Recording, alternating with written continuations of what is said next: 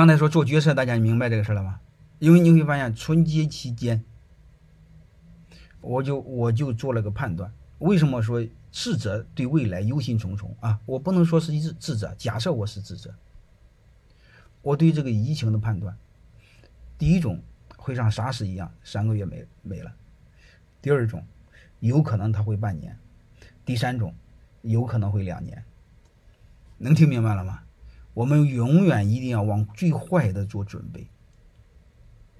但是现在你们慢慢就会，不信你就从网从网上搜我的网站，搜我那篇文章，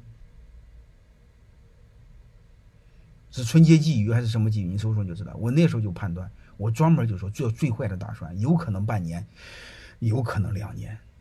然后我就把泰山管理学院的几乎所有的业务放在了线上。这就是我一再说的，决策是做什么才有未来，不是未来要做什么，好吧？那你说我怎么判断的？怎么判断？很简单一个逻辑嘛。你比如，杀死三个月，再出现一个病，有可能三个月，是吧？也有可能半年，也有可能两年，但是你各种信息会发现，它比这个。沙士病毒严重，它有一段是艾滋病的病毒，所以你会发现它不可能像上三个月，那有可能六个月，那也可有可能两年，因为你会发现有很多新药的开发一般需要五年，疫苗的开发有时候需要二十年、三十年，这不就是纯理性的思考吗？你不要听一些烂人的话，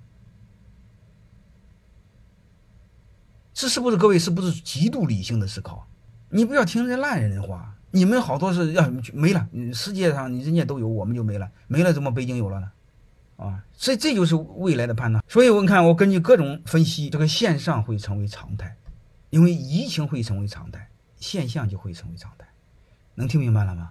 即便是疫情没了，线上也会成为常态，因为疫情把人收拾的，一夜之间强制性适应了线上。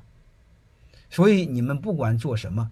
不管是教育啊，不管是其他的，我都建议你，就像五六年前我们做公司一样，电脑网络是标配，未来再做企业，线上线下是标配，而且是先线上后线下，能听明白这是吧？一定要先这样，这就叫决策，这就叫对未来的看法，然后用未来做决策，能理解吧？就就就就就这么回事好吧？这个决策我就聊到这吧。决策永远要思考，决策是你们实在是不明白，告诉你两句话，就是站在未来思考今天。还有一个呢，就刚才我说过，而永远要思考做什么有未来，而不是未来做什么。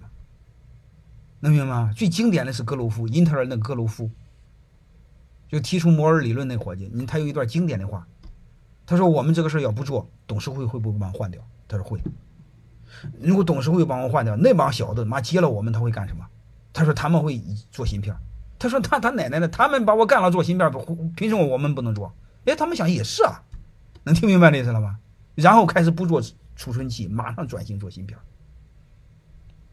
伟大的决策永远在思考为了做什么有未来。包括 IBM 把他的笔记本卖给卖卖给联想，他收了个烂摊子。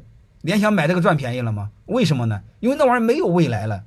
我们还自我意淫，我们强大了，假的。因为那个已经不代表未来了，人家做更有未来的事儿，是这回事吧？啊，好了，这个基础就知道了。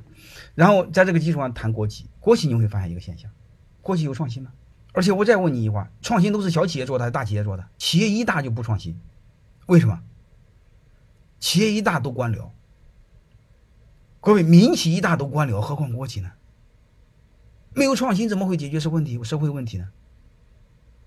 解决不了社会问题，怎么会是企业呢？还有一个企业的本质是听客户的，客户的价值驱动，客户的需求驱动，是这回事吧？我问你一句话：如果是你，你是国有企业的董事长，我问你一句话：你是听客户的还是听你市长的？他怎么会是企业呢？他只是挂个企业的名，就是披个人皮不干人事大概就这意思。